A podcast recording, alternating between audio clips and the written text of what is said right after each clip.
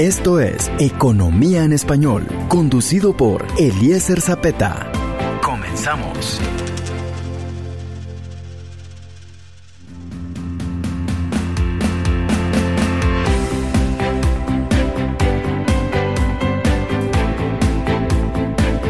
Mis amigos, muy buenas noches, bienvenidos de nuevo a la presentación de su programa Economía en Español. Para esta noche hemos preparado un programa muy especial porque tenemos dos entrevistas muy interesantes. Por una parte hablaremos con Emilio Méndez acerca de las riquezas, acerca de la regeneración económica y varias cosas muy interesantes desde su propia perspectiva en la experiencia de los negocios y en la experiencia de vida que tiene. Y por otra parte hablaremos también con Juan Pablo Lemus acerca de criptomonedas, de los bitcoins y de otros temas muy interesantes. Así que lo invito a que se quede con nosotros a lo largo de la siguiente hora con este programa Economía en Español con su servidor Eliezer Zapeta.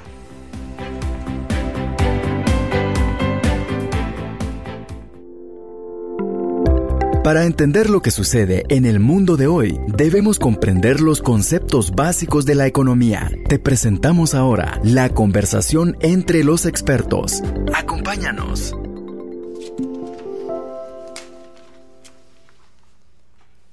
Hoy tenemos un programa bastante interesante. Tenemos un invitado muy, muy especial. Tenemos a Emilio Méndez en cabina. Emilio, buenas noches, ¿cómo estás? Hola, Eliezer, un gusto estar acá compartiendo con, contigo y con todos los que nos escuchan. Muchas gracias por haber aceptado la invitación. Estamos muy contentos, estamos muy, eh, pues muy contentos porque estés aquí con nosotros. Me gustaría que pudiéramos empezar hablando de Emilio Méndez, porque muchísima gente te conoce, te reconoce como empresario, te reconoce por tu trayectoria exitosa en los negocios, pero me gustaría conocer desde tu perspectiva propia quién es Emilio Méndez. Bueno, pues la verdad es que te diría que, que soy una persona que está en constante cambio y en constante aprendizaje. Así que mm, lo que te puedo decir es que probablemente el Emilio Méndez que, que ves hoy acá en algunos aspectos no es el mismo que era.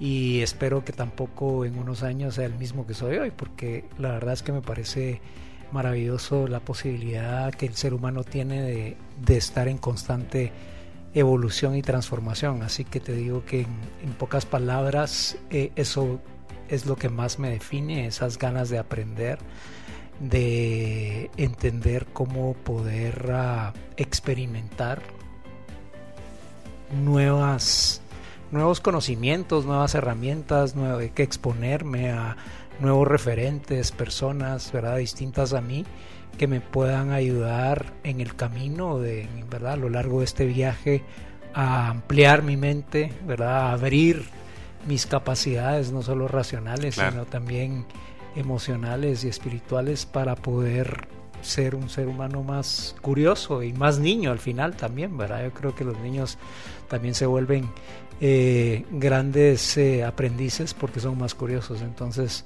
en eso básicamente es en lo que ando. Qué bueno, estás involucrado en muchas iniciativas ah, eh, en pro del país. Desde tu perspectiva en los negocios, en las iniciativas en las que estás involucrado, en las cosas que haces en el día a día, ¿cuál es tu perspectiva en relación a la economía nacional? Mira, la verdad es que la economía es un tema que nos interesa y nos involucra a todos porque hasta hoy ese es en gran medida el sistema en el que vivimos y de la forma que lo entendemos, pues básicamente hacemos dinero para poder utilizarlo en otras cosas, ¿verdad? O sea, desde consumo hasta inversión, hasta eh, creación, ¿verdad? Entonces es un tema central en el ser humano, es un tema muy importante, pero creo que también de alguna manera eh, hemos crecido, y esto no solo es Guatemala, yo creo que es la humanidad entera, hemos crecido eh, considerando o dándole mucha consideración al tema económico. Y en ese afán creo que nos hemos ido desconectando de otras consideraciones que hoy nos damos cuenta que nos hacen falta porque gran parte de ese potencial que hablamos que tiene el, ser humano eh, tiene que ver con, con distintas capacidades distintas necesidades y el dinero suple una buena cantidad de ellas, pero definitivamente no, en muchos aspectos no suple la felicidad que a veces creemos que está a partir del tener dinero. Exacto. Entonces, eh, precisamente por eso eh, hablar de regeneración económica ya me parece que no es suficiente.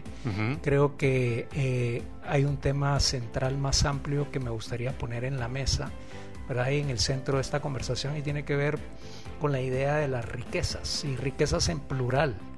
Porque si hablamos de riqueza en, en singular, lo más probable es que inmediatamente venga a nuestra mente la idea de, ah, riqueza económica. Claro, que, es la idea que generalmente tenemos eh, hablando de riqueza. imaginamos lo que es tangible, lo que es dinerario, lo monetario.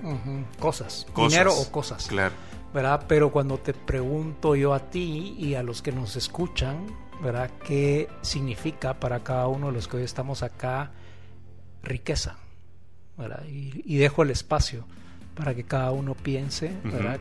¿Qué, significado tiene para ti la riqueza? ¿Qué es riqueza? ¿O, en dónde eh, y en qué dimensión encuentras tú que hay riqueza? Y entonces, cuando abres esa pregunta, te das cuenta que hay otras riquezas que también son, forman parte de, de lo que en gran medida necesitamos y que muchas veces no las consideramos como riqueza. O sea, para ti si, si yo te pregunto directamente, no solo desde el punto de vista económico, ¿qué otros, ¿en qué otros aspectos tú podrías eh, definir la riqueza?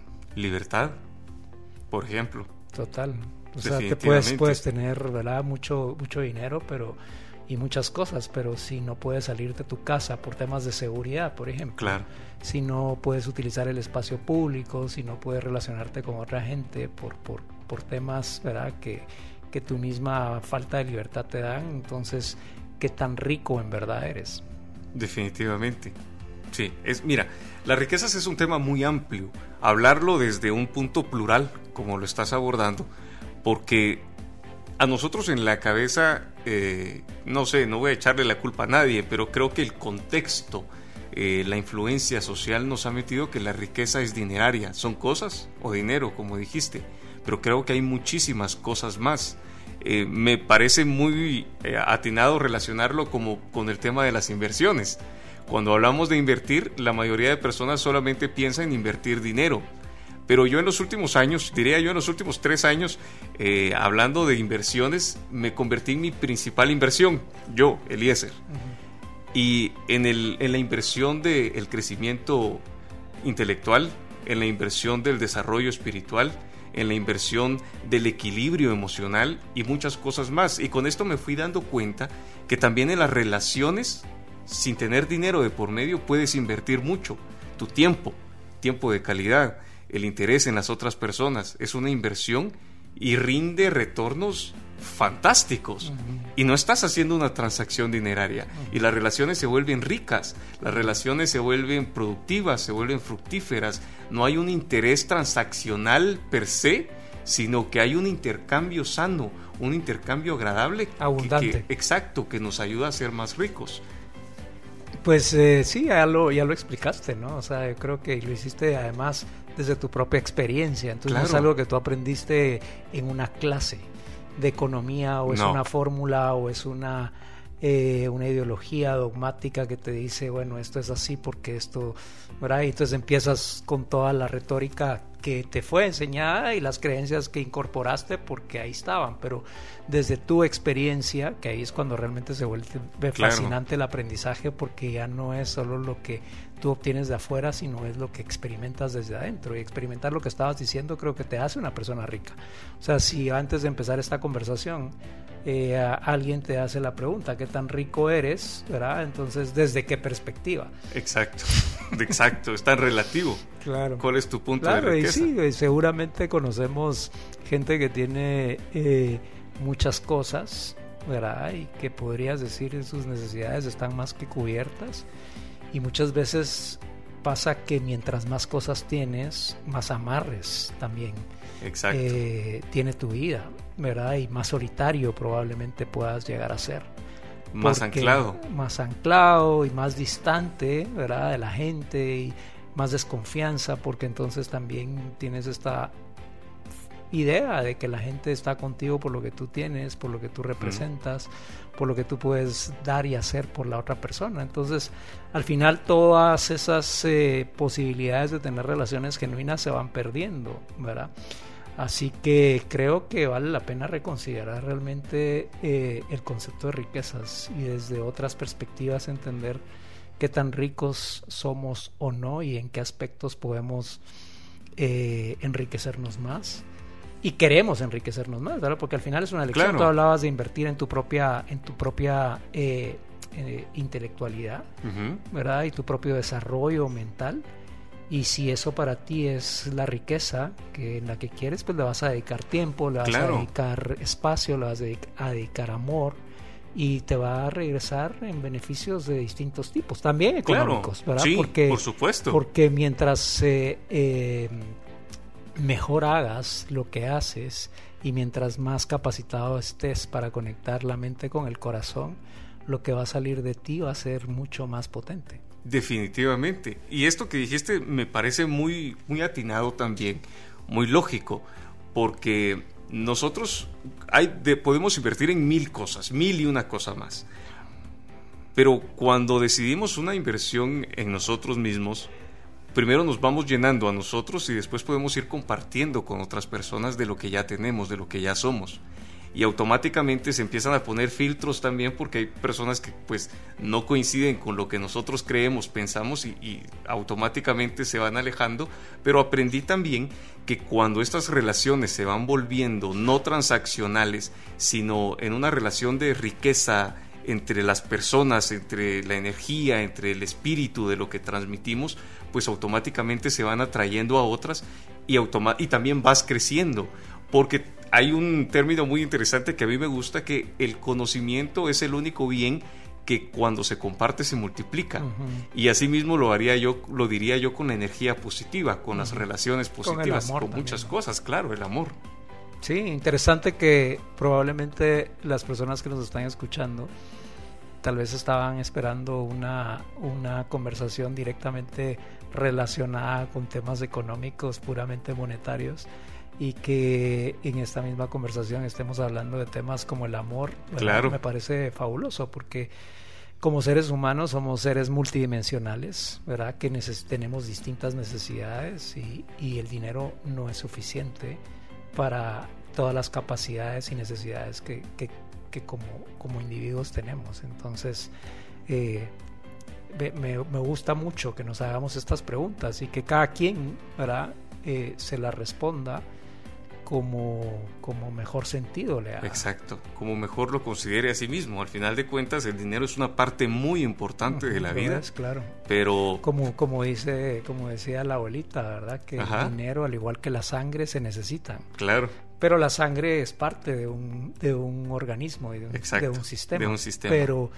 no solo es sangre, Pero no es lo que hay dentro del ser humano, y lo mismo con el dinero, ¿verdad? Así que sí son muy importantes, son muy necesarios, y creo que es fabulosa la idea de hacer riqueza, ¿verdad? De que el ser humano tenga esa capacidad y que tenga esa libertad de poder hacer riqueza económica, porque ah, con esa riqueza económica también puedes generar abundancia de muchas maneras. Por supuesto. Entonces, eh, eh, la, pregunta tal vez es cómo hacemos para generar más riquezas de distintos tipos. Bien, vamos a quedarnos con esa pregunta, ¿cómo hacemos para generar más riquezas? Y la respondemos cuando regresemos del corte. Mis amigos, quédense en Economía en Español. Este es un espacio de interés con su servidor Eliezer Zapeta. Hola mis amigos, bienvenidos de vuelta a la, a la, presentación de su programa Economía en Español. Hoy estamos hablando con Emilio Méndez acerca de las riquezas. Y lo interesante, Emilio, es que nos sorprendiste con el giro del programa, porque naturalmente este programa que es de economía, estábamos preparados para unas preguntas meramente en temas financieros, de tu experiencia en los negocios. Pero dimos un giro y nos estás hablando del amor, nos estás hablando de la riqueza espiritual.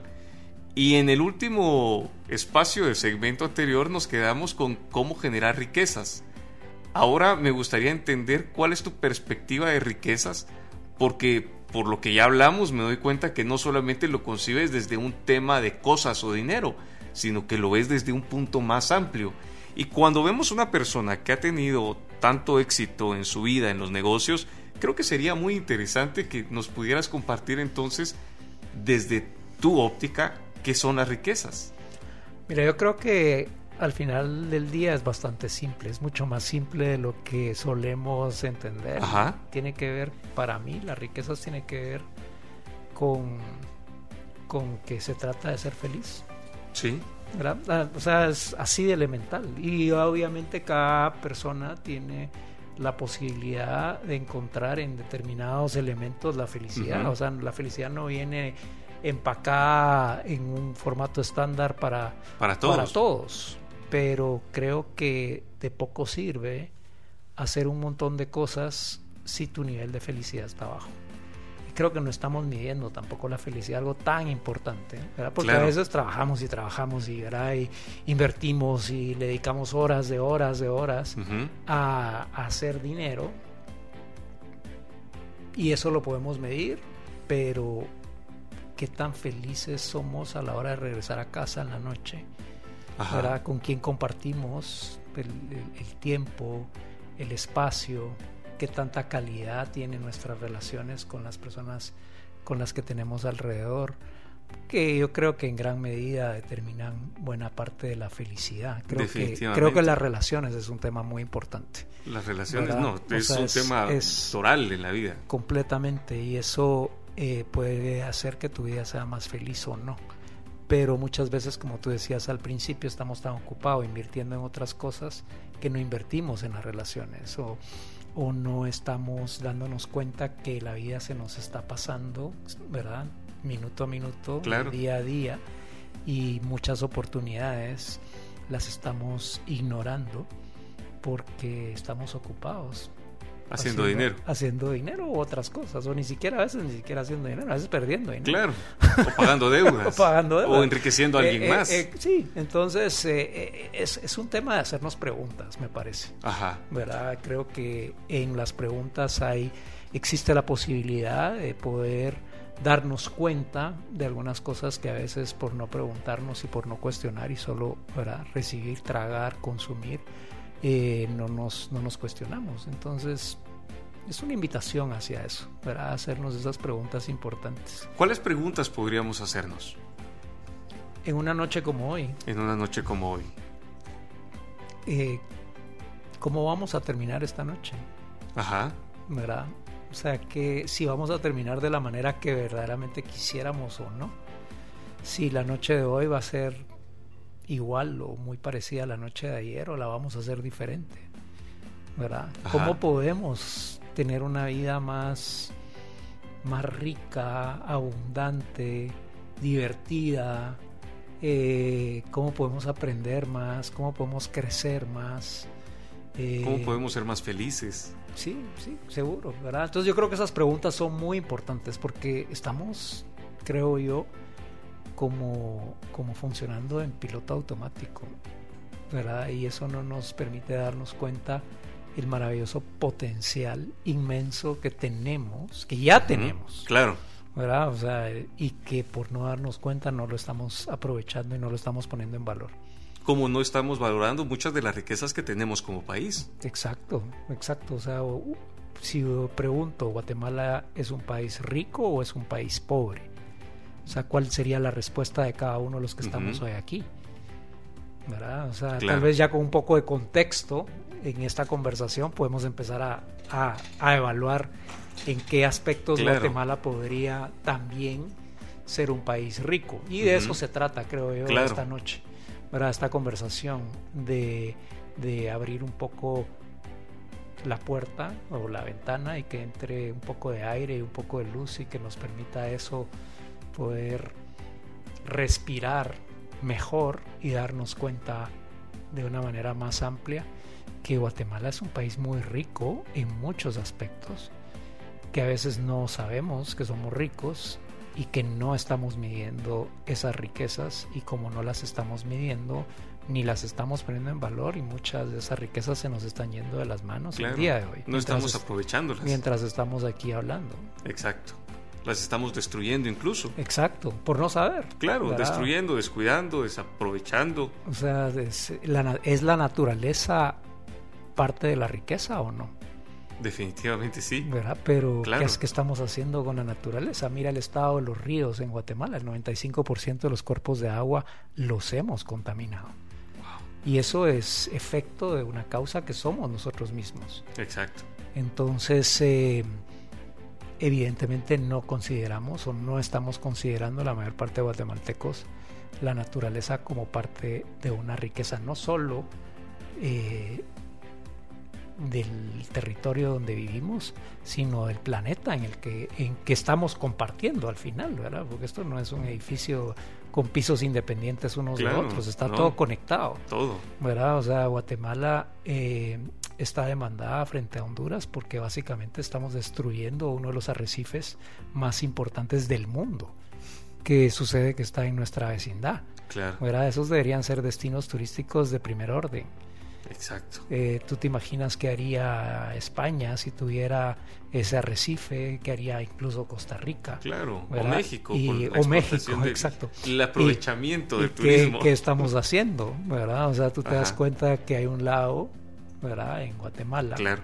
Que se convierte en un río y que luego desemboca en el Océano Atlántico, en el Mar Caribe, con una salida básicamente a gran parte de Occidente y hoy tienes una carretera que te puede tomar entre 6 horas o 12 horas, ¿verdad? El, ir de la capital a, Puerto Barrios. Y es una carretera que básicamente tiene años, desde que tengo memoria, de estar más o menos en constante chapuceo, o sea, ni siquiera en construcción. Claro. ¿Verdad? Y entonces, y esa es nuestra salida a gran parte de, del occidente. Sí. ¿Te das cuenta? Ahí está, ahí está nuestro Caribe, ahí está nuestra conexión a Belice. ¿Cuánta gente no viene desde Australia, que tenía ahí otro de los arrecifes, a Belice? Imagínate lo que es ese viaje. ¿Cuántos guatemaltecos conocemos Belice? ¿Sabemos la riqueza que tiene Belice? Nos preguntamos por qué vienen estos australianos desde un lugar tan lejos a ver cosas que nosotros ni siquiera entendemos ni sabemos. Entonces, sí creo que hay una, una invitación a, hacernos a nosotros mismos, a abrir los ojos y darnos cuenta de la, las riquezas inmensas que ya tenemos. Que están a nuestro, a nuestro, alrededor y nosotros no nos hemos dado cuenta. Y seguramente ahí están también muchas oportunidades que muchos emprendedores deberían estar buscando o deben estar buscando ahora mismo. ¿Qué consejo le darías a un emprendedor? Que se exponga todo lo que pueda a gente y situaciones diferentes a las que normalmente se expondría. Que crezca en exponerse a, a, a muchas personas y situaciones distintas. Creo que ahí es donde hay mucho aprendizaje, ahí es donde realmente te das cuenta lo poco que sabes claro. y lo mucho que hay a, eh, eh, tu alrededor. Entonces creo que ahí hay una, una, una, un aprendizaje muy importante y otro aprendizaje también muy importante es aprender a escuchar.